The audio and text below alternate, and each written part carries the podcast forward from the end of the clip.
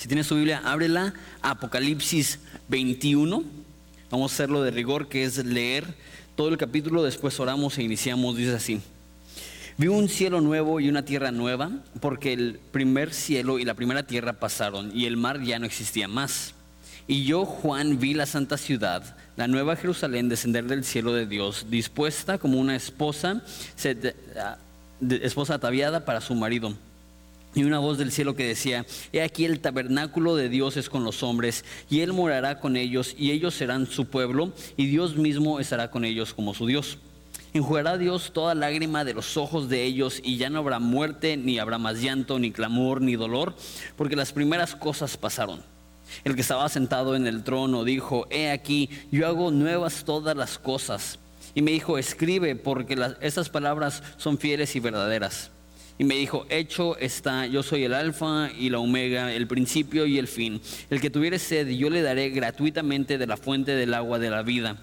El que venciere heredará todas las cosas, y yo seré su Dios y él será mi hijo.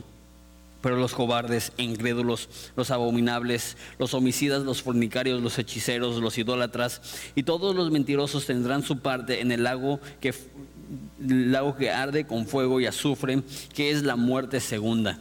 Vino entonces a mí uno de los siete ángeles que tenían las siete copas llenas de las siete plagas postreras y habló conmigo diciendo, ven acá, yo te mostraré la desposada, la esposa del Cordero. Y me llevó en el espíritu a un monte grande y alto y me mostró la gran ciudad santa de Jerusalén, que descendía del cielo de Dios, teniendo la gloria de Dios y su fulgor era semejante a una piedra preciosísima como piedra de jaspe, diáfana como el cristal tenía un muro grande y alto con doce puertas y, en las puertas doce ángeles y nombres inscritos que son los de las doce tribus de los hijos de Israel. Al oriente tres puertas, al norte tres puertas, al sur tres puertas, al occidente tres puertas. Y el muro de la ciudad tenía doce cimientos y sobre ellos los doce nombres de los doce apóstoles del Cordero. El que hablaba conmigo tenía una caña de medir de oro para medir la ciudad, sus puertas y su muro la ciudad se halla establecida en cuadro, su longitud es igual que su anchura, y él midió la ciudad con la caña, 12 mil estadios de longitud, la altura y la anchura de ella son iguales. Y midió el muro 144 codos de la medida del hombre, el cual es de ángel. El material del muro era de jaspe, pero la ciudad era de oro puro, semejante al vidrio limpio. Y los cimientos del muro de la ciudad estaban adornados con toda piedra preciosa. El primer cimiento era de jaspe, el segundo de zafiro, el tercero de ágata, el cuarto de esmeralda, el quinto de ónice, el sexto de cornalina, el séptimo de crisólito, el octavo de berilo, el noveno de topacio, el décimo de crisopraso, el undécimo de jacinto y el duodécimo de amatista. Las puertas son doce perlas, cada una de las puertas es una perla, y la ciudad era de oro puro, transparente como vidrio. Y no vi en ella templo, porque el Señor Dios Todopoderoso es el templo de ella y el Cordero. La ciudad no tiene necesidad de sol ni de luna que brillen en ella, porque la gloria de Dios la ilumina y el Cordero es su lumbrera. Y las naciones que hubieran sido salvas andarán a la luz de ella, y los reyes de la tierra traerán su gloria y honor a ella. Las puertas nunca serán cerradas de día, pues ahí no habrá noche, y llevarán la gloria y la honra de las naciones a ella. No entrará en ella cosa inmunda que hace abominación y mentira, sino solamente los que están inscritos en el libro de la vida del Cordero. Oramos. Padre, te damos gracias por la oportunidad que nos das una vez más de estudiar la Biblia y más cuando llegamos a conceptos tan grandes como estos. Te pido que nos ayudes, Jesús, a entender el destino eterno del ser humano que ha confiado en ti. Padre, te pido que obres en nuestros corazones y en nuestras mentes, que remuevas ideas falsas que tenemos acerca de la vida eterna y que a través de la Biblia renueves nuestro entendimiento para así saber realmente cuál será nuestro destino. Te damos gracias por Apocalipsis, te damos gracias por revelarnos esto para poder entender, para poder comprender, para poder ser cambiados. Te amamos Jesús, es en tu nombre precioso que pedimos esto. Amén. Pues como bien dijo el video que vimos de introducción, la Biblia se trata de la unificación entre el cielo y la tierra, que en un momento estaban juntos en el huerto, en el jardín del Edén, donde Dios estaba teniendo comunión y convivencia directa con el ser humano, y a partir de que el hombre peca, hay una separación, hay una fractura, hay, un desorden en ese sentido en el cual Dios ya no puede interactuar directamente con el hombre y ya hay esta separación y toda la historia de la Biblia es como Dios una vez más está uniendo eso, no solamente Dios y el hombre, aunque eso es lo más importante, sino Dios y la creación, que la creación dice en Romanos gime a una esperando ser liberada, que la creación va a, ser restablecida como ese lugar donde Dios va a morar, donde Dios va a habitar, donde no existe el mal, donde todo es justicia y eso. Y si les soy honesto, esto es lo que más me emociona del libro de Apocalipsis. Todo está padre, pero la razón más grande que decidí enseñar Apocalipsis es por el capítulo 21 y 22, que, que yo siento que es tan importante ese concepto. Es más, tengo toda mi vida en la iglesia, eh, tengo desde los 18 años que estoy siguiendo a Jesús cercanamente, pero no fue hasta hace como tres años que empecé a considerar esto, ok, ¿cuál va a ser nuestro destino eterno? Porque no sé tú, no voy a hablar por ti, pero para mí el concepto del cielo que tenía era, no sé, como, no sé si, si las películas lo influenciaron o no sé por qué, pero casi sentía que el cielo iba a ser ese lugar amplio, vasto, eh, vacío casi, blanco, y que en el piso iba a haber como una capita de, de, humito o de nubes, que iba a estar en una túnica blanca, descalzo, y que así por la eternidad iba a ir caminando al, cielo y, en el cielo más bien, y caminando al templo a ver a Dios y a cantar alabanzas. Y esa era más o menos mi imagen del cielo, un, lugar blanco que, que va así, que es vasto, que no tiene fin, que no tiene límite y que ahí a estar. Sin embargo, lo que veo aquí es que eso no va a ser el estado del ser humano, que no vamos a estar en algún lugar blanco, en las nubes para siempre, sino que el cielo va a descender en forma de la nueva Jerusalén a la tierra y que va a haber esa unión y, se va a fusionar el cielo y la tierra y que ese va a ser el estado eterno para el pueblo de Dios. Entonces, no me crean a mí, vamos a verlo en el pasaje. Dice así, Apocalipsis 21, 1, vi un cielo nuevo y una tierra nueva, porque el primer cielo y la primera tierra pasaron y el mar no existía más. Entonces iniciamos con el concepto de, que le estoy diciendo, de tierra nueva y cielo nuevo. Esto no es un concepto que es exclusivo para Apocalipsis. Les leo unas cuantas escrituras, van a estar en pantalla. Dice eh, Isaías 65, 19, 17 al 19, porque aquí yo crearé nuevos cielos y nueva tierra, y de lo primero no habrá memoria, ni más vendrá al pensamiento, más os gozaréis y os alegraréis para siempre en las cosas que yo he creado, porque he aquí que yo traigo a Jerusalén alegría y a su pueblo gozo. Entonces nos da a entender que Dios va a recrear un mundo que va a, ser olvidado el pasado, pero que también dice que para Israel va a haber gozo. Entonces que aún en ese nuevo lugar va a, haber, va a existir Jerusalén. Vamos a ver la nueva Jerusalén. También Salmos 102, 25 al 27 dice, desde el principio tú fundaste la tierra y los cielos son la obra de tus manos. Ellos perecerán, mas tú permanecerás y todos ellos como una vestidura se envejecerán, como un vestido los mudarás y serán mudados, pero tú eres el mismo y tus años no se acabarán. Ahora, la Reina Valera dice, eh, como vestidos se mudarán, que es medio raro para nosotros, pero otras traducciones dicen, los cambiarás como te cambias una prenda de ropa.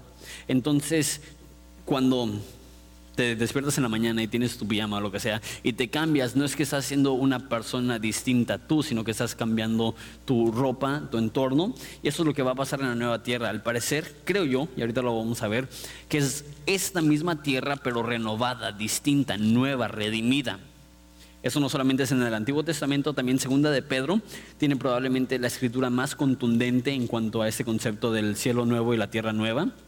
Dice, esperando y apresurándoos para la venida del día de Dios, en el cual los cielos encendiéndose serán deshechos y los elementos siendo quemados se fundirán. Pero nosotros esperamos, según sus promesas, cielos nuevos y tierra nueva, en los cuales mora la justicia. Eso es 2 de Pedro 3, 12 y 13. Entonces es claro, va a haber un cielo nuevo y una tierra nueva. Pero la pregunta, como ya mencioné hace un segundo, la pregunta es, ok, podemos creer en esto, pero cuando Dios crea un cielo nuevo y una nueva tierra, ¿se está deshaciendo del viejo mundo, de la vieja tierra? La, pregunta es, ¿será este mundo exactamente el mismo mundo en el que estamos ahorita, simplemente renovado? ¿O Dios va, como dice en Primera de Pedro, va a quemar todos los elementos y va a destruir el cielo y la tierra que tenemos ahorita y va a crear uno totalmente distinto? Como dije, si lees segunda de Pedro, parece decir que, que así va a ser, que Dios va a destruir esta tierra y que Dios va a hacer una tierra totalmente distinta. Pero después ves otros pasajes como el de Salmos que dice que como una prenda se los se cambiará, entonces e, eso implica que va a ser el mismo mundo pero renovado. Ahora, hay ciertas cosas que definitivamente son bien diferentes del nuevo, de la nueva tierra a la tierra en la cual estamos ahora. Empezando en versículo 1 dice que no habrá mar. Después también, si ves en versículo 23 eh, dice que no hay sol ni luna. Y si ves en versículo 25 eh, dice que no habrá noche. Entonces es muy difícil imaginarnos nuestro planeta Tierra sin un sol, donde está girando alrededor de, del sol y sin una luna y sin mar y sin noche, como que sí aparenta ser muy diferente. Pero al mismo tiempo, si miras versículo 24 y 26, dice que las naciones traerán su gloria a ella. Entonces, mi pregunta es, si es otro mundo, ¿de dónde salen las naciones? Y, y yo creo que uno de los versículos que a mí me hace pensar que no va a ser que se, va a, deshacer de esta vieja tierra, sino que más bien la, la va a quemar y va a rehacer una tierra nueva, pero de esta misma tierra, es lo que dice en Romanos 8, a partir del 19 dice, porque el anhelo ardiente de la creación es aguardar la manifestación de los hijos de Dios, porque la creación fue sujeta a vanidad, no por su propia voluntad, sino por causa del que la sujetó en esperanza. Y aquí está lo clave, porque también la creación misma será libertada de la esclavitud de la corrupción. Entonces dice que la creación, ¿qué es la creación? Lo que existe ahorita no dice que va a ser destruida y desechada, sino que va a ser liberada.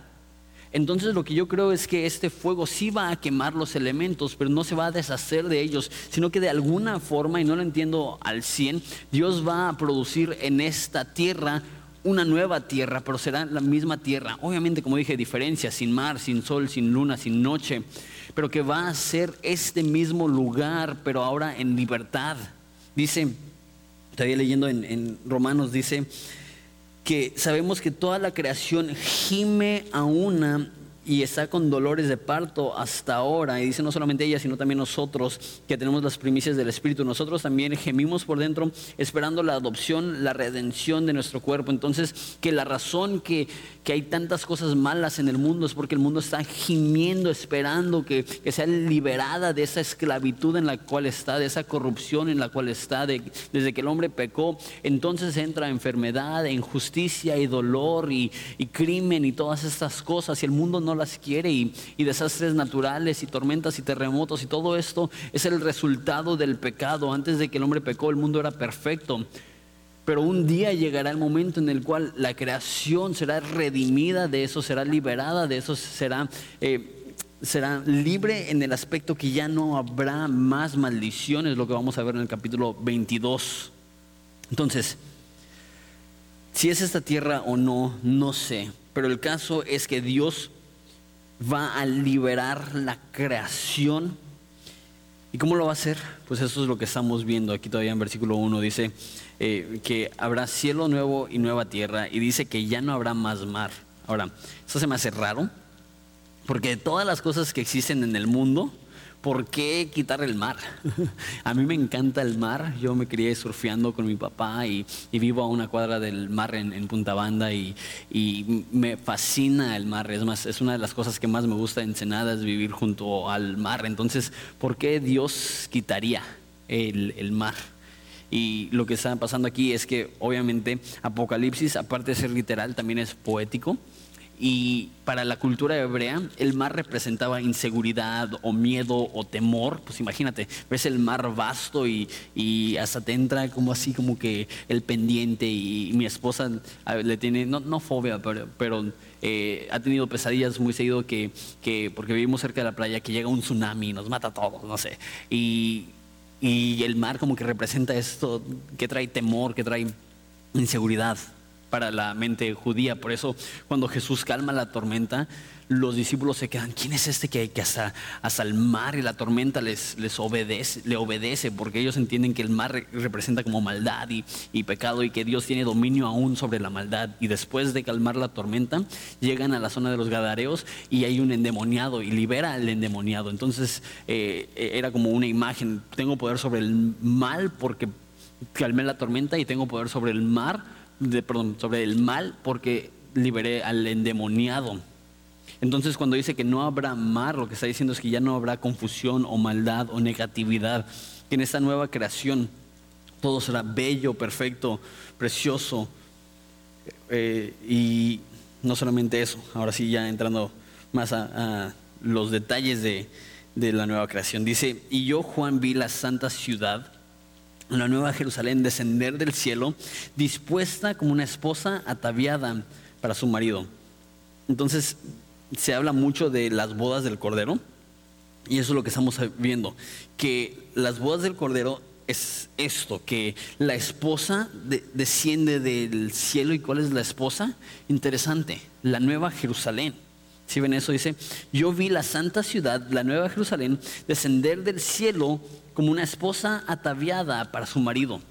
Esto es la unión, la fusión entre el cielo y la tierra, que como dije al principio, eh, eso es uno de los enfoques más grandes de toda la Biblia, que Dios está esperando unir lo divino con lo terrestre, unir lo, lo de Dios con lo del hombre, el cielo con la tierra.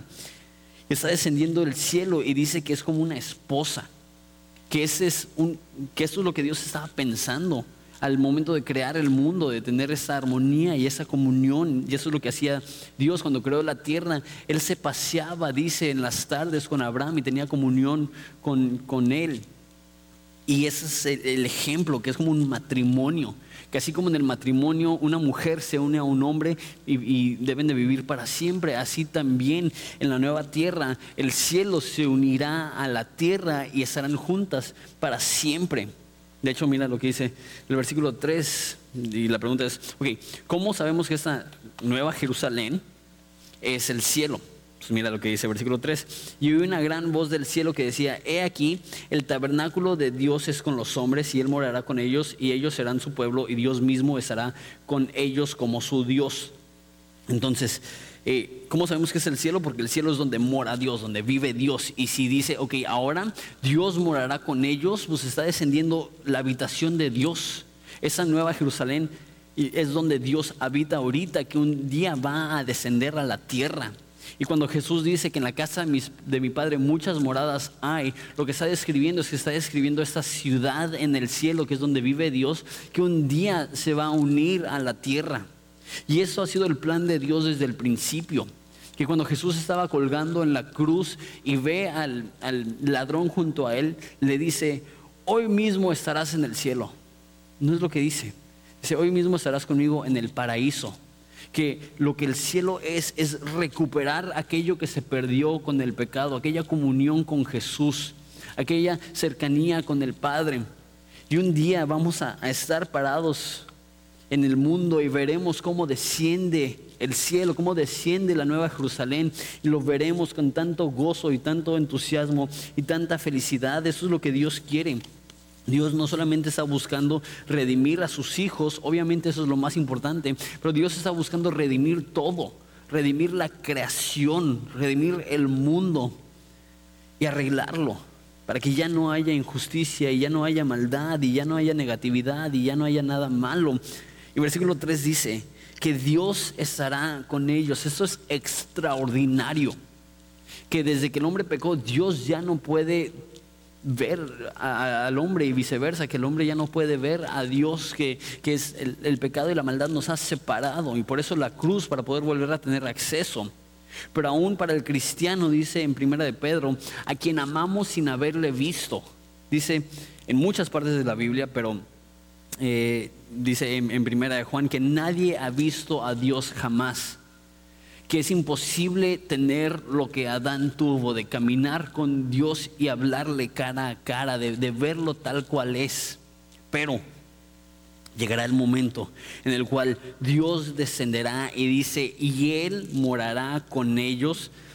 Y ellos serán su pueblo y Dios mismo, hace el énfasis, Dios mismo estará con ellos como su Dios, dice primera de Juan 3.2 que ahora no que somos hijos de Dios y no se ha manifestado aún lo que hemos de ser, pero sabemos que cuando Él se manifieste, seremos semejantes a Él porque le veremos tal cual es.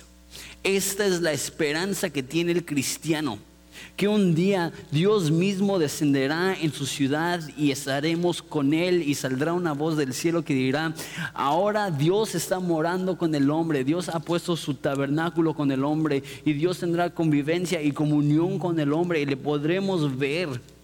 Y yo creo que, que Dios va a estar de alguna manera físicamente sobre esta tierra. Porque muchas personas hablan de la segunda venida de Jesús y deberían de, es importante, pero muy poca gente habla de la segunda venida del Padre, que así como estuvo al principio de la creación paseándose por el huerto, por el jardín del Edén, así en la nueva creación vendrá y se está paseando y se paseará ahora en la nueva Jerusalén. ¿Qué va a pasar cuando Él haga eso? ¿Cómo vamos a reaccionar tú y yo al ver esta, ese suceso hermoso? Donde Dios establece su reino en la tierra. Dice versículo 4, enjugará Dios toda lágrima de los ojos de ellos y ya no habrá muerte, ni llanto, ni clamor, ni dolor, porque las primeras cosas pasaron. No me gusta esta palabra enjugará, porque no la usamos y no la entendemos y se escucha como enjuagar, pero la palabra enjugar es lo opuesto, es secar. Cuando llega una mujer y y llora y está lavando los pies de Jesús con sus lágrimas y toma su cabello y empieza a secar sus pies. También dice la reina Valera que empieza a enjugar sus pies con su cabello. Es, este concepto de, de secar lo que estaba mojado. Y dice que Él secará toda lágrima de los ojos de ellos.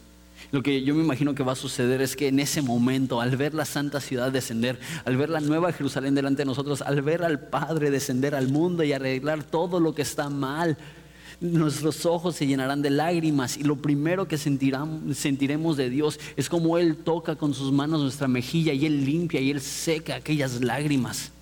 Y no solamente una vez, no solamente cuando lo vemos, pero dice que ya no habrá más llanto, ya no habrá clamor que ya no habrá lágrimas de decepción o de remordimiento o de amargura o de traición o de soledad o de abandono o de injusticia o de frustración o de enojo. Ya no tendremos lágrimas. ¿Por qué? Porque ya no habrá dolor, ya no habrá nada malo. Me gusta lo que dice 6, que es un comentarista, no el número, el comentarista dice, el hombre llega al mundo llorando y sale del mundo gimiendo. Eh, si has visto el nacimiento de un ser humano, tú sabes que el momento que llega al mundo empieza a llorar. ¿Por qué? Porque eh, está, es doloroso. Si es doloroso para la mujer, no me imagino cómo es para el pobre niño. Y llega al mundo llorando y sale del mundo gimiendo. Si te ha tocado estar con alguien en sus últimas horas, sabes que, que la gran mayoría del tiempo es doloroso, es difícil. Entonces, se escucha feo, pero es la realidad. Dice, desde el principio hasta el final se entonan los lamentos. Que tú sabes esto. En cada parte de la vida hay dificultad. Estás en la adolescencia y es difícil porque te rompieron el corazón eres joven y es difícil porque socialmente estás batallando para encajar, estás en la universidad y es difícil porque te estás desvelando y estás intentando hacer proyectos, te casas y es difícil porque te estás adaptando a una vida distinta, tienes hijos y es difícil porque ahora te están despertando a las 2 de la mañana y un niño llora y llora y llora y desde que el hombre llega al mundo llega llorando y ahora no solamente estás llorando tú, ahora tienes otra persona en tu vida que está llorando y tienes que atender. Desde el principio hasta el final se entonan los lamentos, pero me encanta eso. Pero los coros de aleluya en el mundo renovado jugarán la voz del llanto para siempre. Estaremos tan gozosos en la presencia de Dios y estaremos tan felices en la nueva Jerusalén que ya no habrá tiempo para lágrimas, ya no habrá tiempo para tristeza, ya no habrá tiempo para soledad, ya no habrá tiempo para decepción. ¿Por qué?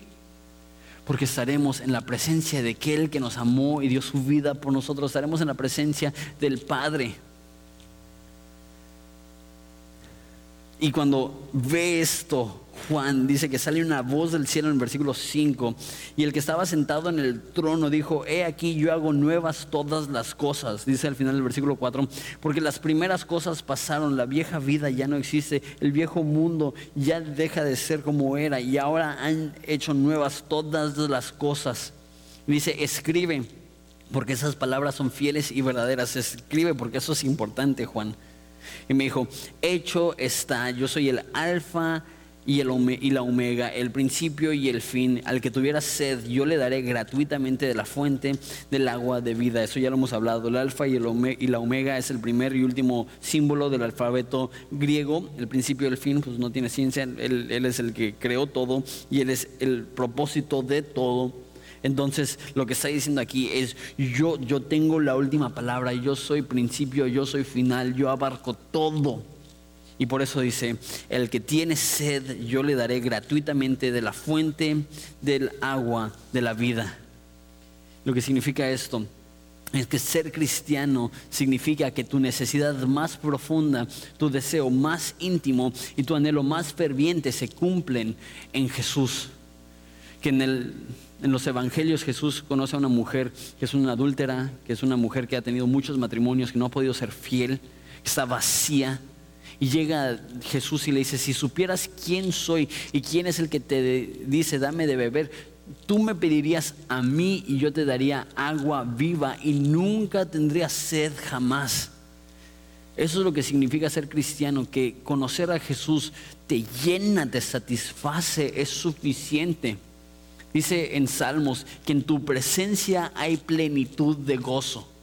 O sea que si es gozo pleno, no se puede aumentar, que es la máxima expresión de gozo estar en su presencia. Y después dice, y a tu diestra placeres para siempre. Si hay gozo pleno, es gozo en su mayor expresión. Y si es placer eterno, significa que no se acaba. Entonces para el cristiano tenemos placer para siempre y gozo en su mayor expresión. ¿Por qué? Porque el que tiene sed, que beba del agua viva. Conocer a Jesús te llena de tal grado y a tal modo que estás satisfecho que llena el vacío, que llena la necesidad, que suple el deseo, que cumple el anhelo. Jesús es lo que necesitamos, Jesús es lo que queremos, Jesús es lo que a fin de cuentas necesitamos. Por eso la nueva Jerusalén tiene al Padre, tiene a Jesús y eso es lo que está diciendo. La nueva tierra no es solamente una esperanza, porque será un lugar bonito, aunque lo será la nueva Jerusalén es esperanza porque ahí habitará Dios y Jesús por los siglos de los siglos y ahí estará y le podremos ver. No sé cómo te hace sentir esto, pero esto es de lo más padre. Que Dios dice, venga a mí el que tenga sed y no tendrá sed jamás. El agua viva, el agua de vida eterna. Pero después dice, al que venciere, heredará todas las cosas y yo seré su Dios y él será mi hijo. Y da esa advertencia que la nueva Jerusalén, esa nueva creación no es para cualquiera. Necesitamos vencer. Ahora, lo he dicho muchas veces que no creo que la salvación se pierde, pero al decir eso tengo que tener cuidado, porque hay personas que dicen que la salvación no se pierde y para ellos eso significa que pueden vivir como quieren y pues a fin de cuentas si la salvación no se pierde, pues Dios me tiene que perdonar y pues me voy a ir al cielo. Sin embargo, la Biblia de pasta a pasta está llena de advertencias. Persevera, vence, no te rindas, no te des por vencido. Y eso es lo que yo te diría a ti. Igual y tu vida es difícil, igual y estás sufriendo, igual y quieres echar la toalla, igual y ya te quieres rendir, pero cobra ánimo, el que venciere heredará todas las cosas, el que venciere tendrá todas las cosas. Y dice, yo seré su Dios, eso es lo más importante, ¿qué más quieres? Dios mismo morará con ellos. He aquí el tabernáculo de Dios es con los hombres. ¿Qué más quieres para ser fiel? ¿Qué más quieres para sobrevivir? ¿Qué más quieres para no darte por vencido? ¿Qué más quieres para no rendirte? La recompensa eterna es que Él será nuestro Dios y nosotros seremos sus hijos. Eso es lo que nos está ofreciendo Jesucristo. Eso es lo que tenemos a nuestro alcance. Y seríamos necios y tontos en, darnos por vencido, en no llegar a la meta, porque sentimos que nuestra vida es demasiado difícil o lo que sea. Eso me demuestra que el ser cristiano no es fácil. Sí tenemos una recompensa eterna, sí tenemos un Dios que nos va a dar todo, que vamos a heredar todo. Pero eso no es fácil el transcurso que van a haber tentaciones para darnos por vencido. Conozco una persona que le iba muy bien, era una persona exitosa. Antes de ser cristiana, no es como muchas personas que llegan al cristianismo porque han tocado fondo, sino que esta persona le iba bastante bien y simplemente alguien le compartió de Jesús y creyó. Y después de convertirse al cristianismo en un lapso de dos meses, a ella le detectan una enfermedad eh, sin cura y su mamá se muere. Y, estaba hablando conmigo y me dijo, ¿cómo antes de ser cristiana me iba bien y el momento que me hago cristiana ahora me, me va mal? Y la realidad es que mucha gente cree que el cristianismo es una vida sin dificultad, pero lo que veo en la Biblia es que no nos pediría que venciéramos si fuera fácil. Pero sabes que no importa qué estás pasando, no importa qué estás viviendo, nunca vale la pena darte por vencido necesitamos vencer, porque el que vence hereda todas las cosas y Él será nuestro Dios y nosotros seremos sus hijos. Ahora, ¿cuál es el obstáculo? ¿Cuál es la razón que mucha gente se da por vencida? Mira el versículo 8. Dice, pero los cobardes, incrédulos, los abominables, homicidas, fornicarios, hechiceros, idólatras, todos los mentirosos tendrán su parte en el lago que arde con fuego y azufre, que es la segunda muerte. Entonces dice, que tenemos que vencer y los que vencen van a heredar todo, pero hay ciertas personas que no van a estar en esa santa ciudad. ¿Y quiénes son? Da la lista, cobarde, incrédulos, abominables, homicidas, fornicarios, hechiceros, idólatras, mentirosos. Ahora, se me hace interesante que de todas las cosas que en la mentalidad de Juan descalifican a uno de ir al cielo, de tener vida eterna, lo primero que dice es que los cobardes no van a entrar a esa santa ciudad. Qué interesante, ¿no? Que muchas veces no es un problema de conocimiento, es un problema de valor. Conozco mucha gente que saben lo suficiente para ser salvos, pero no tienen el valor para confiar a Jesús y darle toda su vida a Jesús y decir, va, Jesús, haz lo que quieras que, tienen el conocimiento de quién es Jesús, que tienen el conocimiento de su obra en la cruz, pero que simplemente no tienen ni la fe ni la confianza en Jesús para, confiar en Él y darle todo, para, para estar dispuestos a depositar su fe en Él. De todas las cosas que te descalifican es la cobardía es imposible ser cobarde y cristiano al mismo tiempo, que la cobardía y el cristianismo es incongruente, porque el cristianismo, bien dice Dietrich Bonhoeffer, el cristianismo es un llamado a morir. El cristianismo es un llamado a darlo todo, sabiendo que la recompensa es eterna, sabiendo que la recompensa hará que cualquier sacrificio valga la pena. Pero Jesús dice que si alguno no viene en pos de mí y toma su cruz, no puede ser mi discípulo. Los cobardes no heredan el reino de Dios. En los evangelios hay una historia donde llega el joven rico a Jesús y le dice, maestro, ¿qué necesito hacer para heredar vida eterna? Este mismo concepto que estamos viendo aquí. Y Jesús le dijo, sabiendo que su ídolo era el dinero, dijo, ve, vende todo lo que tienes y sígueme. Y dice, y el joven se fue triste porque no entendió lo que dijo Jesús. ¿Lo que dijo? No. Dice, y el joven se fue triste porque tenía muchas cosas entendía perfectamente, ok, si el dinero es mi ídolo, entonces necesito desprenderme del dinero y seguir a Jesús, pero no, no se animó, no tuvo el valor para confiar en Jesús. Porque si andamos por fe y no por vista, cuanto más valor, más fe tenemos, va de la mano. Ok.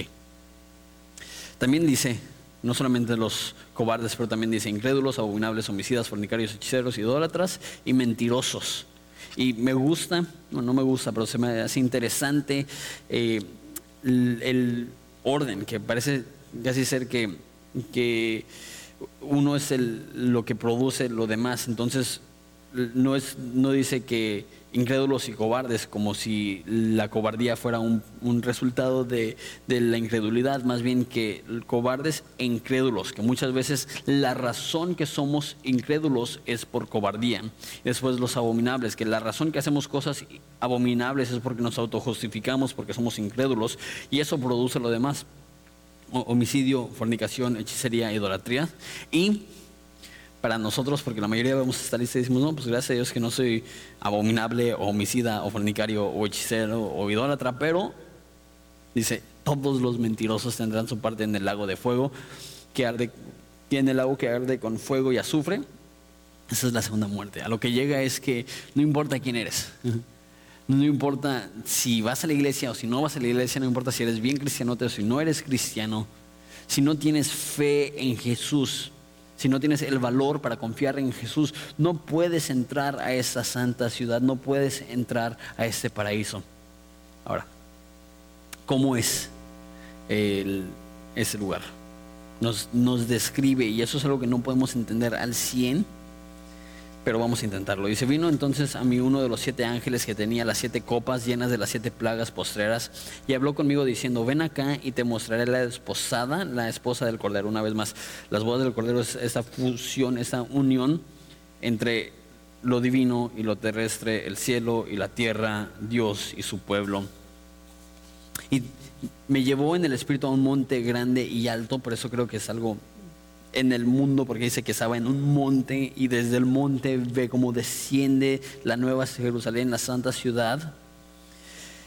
Teniendo la gloria de Dios y su fulgor era semejante a una piedra preciosísima como piedra de jaspe, diáfana, como un cristal diáfana significa transparente como un cristal.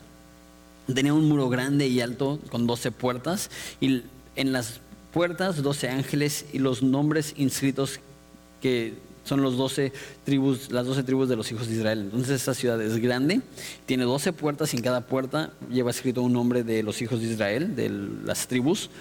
Después dice, al oriente hay tres puertas, al norte tres, al sur tres, al occidente tres. Y el muro tenía 12 cimientos. Y si trabajas en la construcción, dices 12 cimientos, yo jamás he escuchado de algo así. Normalmente no necesitas muchos cimientos, necesitas un buen cimiento, necesitas algo que va a poder aguantar el peso. ¿Y por qué tantos cimientos? Pues ahorita vamos a ver el tamaño de esta ciudad, lo, gigantesco, lo, estratosférico que es el tamaño de esta ciudad. Dice, eh, sobre ellos los doce nombres de los doce apóstoles del Cordero.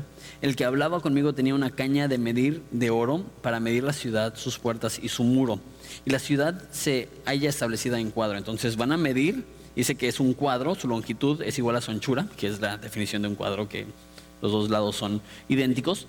Y él midió, los cuatro lados son idénticos, y él midió la ciudad con la caña, y eran 12 mil estadios de longitud, y la altura, no solamente la longitud, sino la altura y la anchura, que nos demuestra que no solamente es un cuadro, sino que es un cubo. Ahora, ¿cuánto es 12 mil estadios? 12 mil estadios son 2.400 kilómetros. Y no está hablando de, un país que mide 2.400 eh, kilómetros, que sería más grande que la mayoría de países en el mundo, sino una ciudad que de punta a punta en el lado más corto mide 2.400 kilómetros.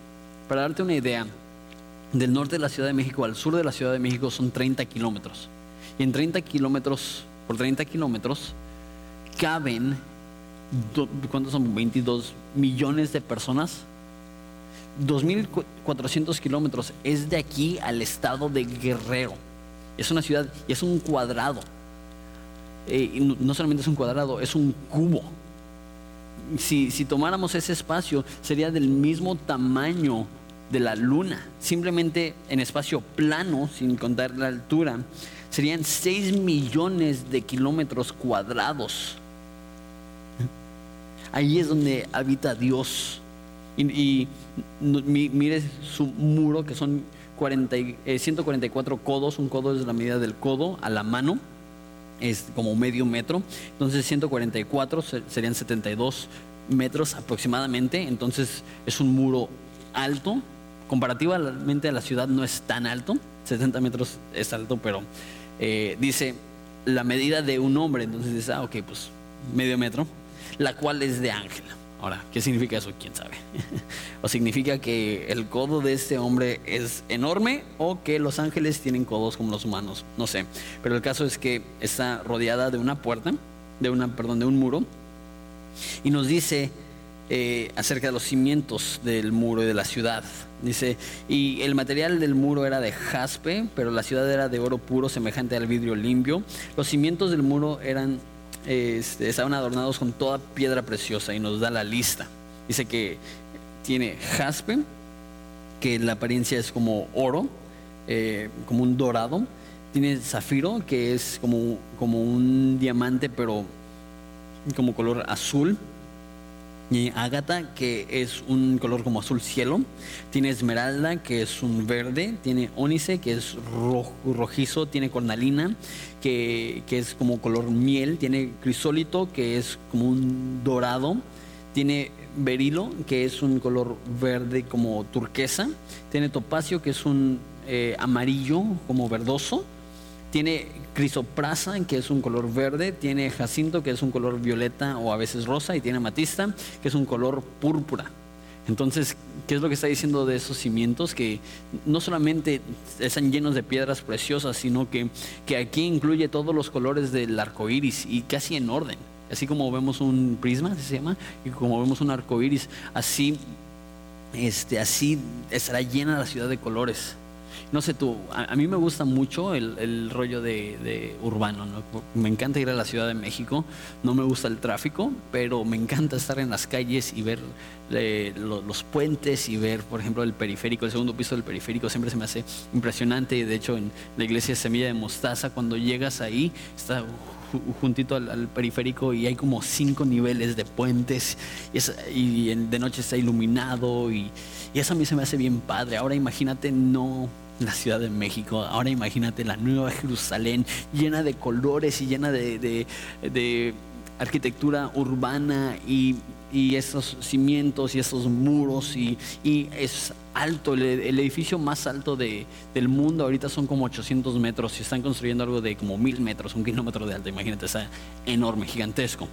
Pero aquí nos dice que la nueva Jerusalén no serán mil metros, dice que serán 2400 metros. Entonces la ciudad no solamente es plana, sino va hacia arriba y está llena de edificios gigantescos que no, no, no podemos comprender que la tecnología eh, no, no, ha, ha, evolucionado al punto donde podríamos construir algo siquiera parecido a esto, pero ahí es donde vive Dios. Dice en Hebreos que eh, Abraham estaba buscando una ciudad cuyo autor y creador es Dios que Dios construye esa ciudad y por eso esa ciudad es tan hermosa, es tan preciosa, es tan increíble. Versículo 22, ya casi terminamos. No vi en ella templo porque el Señor Dios poderoso es el templo de ella y el Cordero. No hay templo, no hay un edificio donde vamos a ver a Dios. porque Yo creo que Dios va a estar rondando las calles. Yo creo que Dios va a estar platicando con las personas. Yo creo que vamos a ver a Dios. Dios, qué bello verte. Y él, Dios, ¿qué onda? ¿Cómo están? Y, vamos a tener esa comunión con Él. No, no va a ser como ir a un edificio, sino que Dios estará ahí. Por eso dice, el tabernáculo de Dios es con el hombre, que Él estará morando en ese lugar. La ciudad no tiene sol ni luna que brillen en ella porque la gloria de Dios la ilumina y el cordero es su lumbrera. Entonces ya no hay sol ni luna porque Dios es tan radiante que está iluminando toda esa ciudad y las naciones que hubieran sido salvas andarán a la luz de ella. Y los reyes de la tierra traerán su gloria y honor a ella. Por eso, por eso veo eso y, a mi parecer parece ser esa tierra porque dice las naciones y los reyes de la tierra traerán su gloria a ella. y tú dices, entonces, Van a haber personas que viven en la tierra que no viven en la nueva Jerusalén. Y pues la respuesta es sí. También versículo 26 dice, llevarán la gloria y honra de las naciones a ella. Dice versículo 25 que sus puertas nunca serán cerradas de día y de noche, pues no habrá noche. Entonces van a ver personas entrando y saliendo de la, de la tierra, entrando a la nueva Jerusalén. La pregunta es, ¿de dónde salen esas personas? La respuesta es, ¿quién sabe? Pero si tuviera que adivinar, eh, pues eh, la semana pasada vimos el milenio y durante el milenio al parecer se va a repoblar la tierra y va a haber un momento decisivo en los cuales los moradores de la tierra van a tener que decidir o aliarse con el diablo o aliarse con Jesús. Y yo creo que esos son simplemente personas que nacieron durante el milenio, que repoblaron la tierra, que hicieron sus naciones, que son cristianas, que le dieron su vida a Jesús, pero no son parte de la generación anterior que desciende con Jesús en las nubes, en sus caballos blancos. Una vez más, no sabemos, pero el caso es que habrán naciones en la tierra y esas naciones van a viajar a la Nueva Jerusalén y van a dar su honor y su gloria a ella y no entrará en ella ninguna cosa inmunda o que hace abominación y mentira, sino solamente los que están inscritos en el libro de la vida del Cordero. Eso es lo que está diciendo. Eso es precioso. Eso es esta tierra liberada. Esto es este, este mundo libre de la esclavitud, del pecado, de la corrupción, de la opresión, de la tristeza, de la maldad. Y es Dios viniendo al mundo Dios estableciendo un trono aquí y Dios viviendo en esa nueva Jerusalén, en esta tierra. Pero no entrarán todos. Si tú estás aquí y no eres cristiano, esto no es para ti, pero las buenas noticias son lo que dice en el versículo 6, eh, que si alguno tiene sed, yo le daré gratuitamente de la fuente del agua de vida. Dios te ofrece ese regalo de salvación sin costo. Dios te ofrece ese regalo de la vida eterna. Dios te ofrece esa entrada a la, santa, a la santa ciudad. Dios te ofrece esa ciudadanía celeste. ¿Y qué es lo que tú tienes que hacer? Tener la valentía para confiar en Jesús, de decir, va, soy dispuesto a ceder mi vida, estoy dispuesto a endosar mi destino, estoy dispuesto a entregarte todo lo que soy con el fin de conocerte cueste lo que cueste, pase lo que pase, si pierdo todo, me vale porque tengo a Jesucristo y Él suple la necesidad más profunda que tengo. Y para el cristiano, eso significa que la esperanza que tenemos es real. En primera de Juan, el versículo que les leí, que dice que le veremos tal cual es, el próximo versículo dice, y el que tiene esta esperanza se purifica a sí mismo, así como Él es puro tener la esperanza del cielo, tener la esperanza de la vida eterna, produce en nosotros purificación, produce en nosotros vencer y, no darnos por vencidos, no rendirnos. Y eso es lo que quiero para nosotros. Quiero que nuestra mentalidad sea transformada. No es más, eso caí en cuenta de ese concepto hace como tres años y desde entonces como que toda la Biblia está empezando a, como que tener más sentido. Que órale, ese concepto de resurrección de entre los muertos, este concepto de la vida eterna, este, este, concepto de, que Dios va a redimir todo y comprar todo y, limpiar todo y restaurar todo y, y dice, wow, Dios es más más grande de lo que nos podemos imaginar y su plan es más bello de lo que nos podemos imaginar. Y esto me emociona. Espero que te emocione a ti. ¿Les parece si? Padre, te doy tantas gracias por estos conceptos. Te doy tantas gracias porque tú vendrás, no solamente Jesucristo y esperamos su venida, sino que también tú, Padre, regresarás a este mundo y te veremos y sentiremos tu mano secando toda lágrima de nuestros ojos. Esperamos con anticipo el lugar, con anticipación el lugar donde tú estarás en esta tierra y esperamos con anticipación el momento en el cual ya no habrá maldad. Queremos verte tal cual eres, queremos experimentar esta creación perfecta, queremos disfrutar de una eternidad contigo no, podemos esperar hasta escuchar que Dios estará con ellos y Él será su Dios y nosotros seremos sus hijos. Queremos que tú vengas y mueres en ese lugar, que tú corrijas todo lo que está mal, que tú redimas todo lo que está perdido, que tú restaures todo lo que está roto y que tu santa ciudad descienda para corregir todo para que en ese momento los coros de aleluya ahoguen la voz del llanto para siempre. Te amamos y es en tu nombre precioso que pedimos esto. Amén. Hola, mi nombre es José Michel, soy uno de los pastores aquí en Horizonte Ensenada, encargado del Ministerio de Producción. Si este ministerio ha sido bendición para tu vida, nos gustaría que nos mandaras tu historia. Escríbenos a horizonteensenada.gmail.com También, si quieres bendecir económicamente nuestro ministerio, puedes ir a horizonteensenada.org diagonal dar. Solo te pedimos que lo que des no interfiera con lo que hace tu iglesia. Gracias.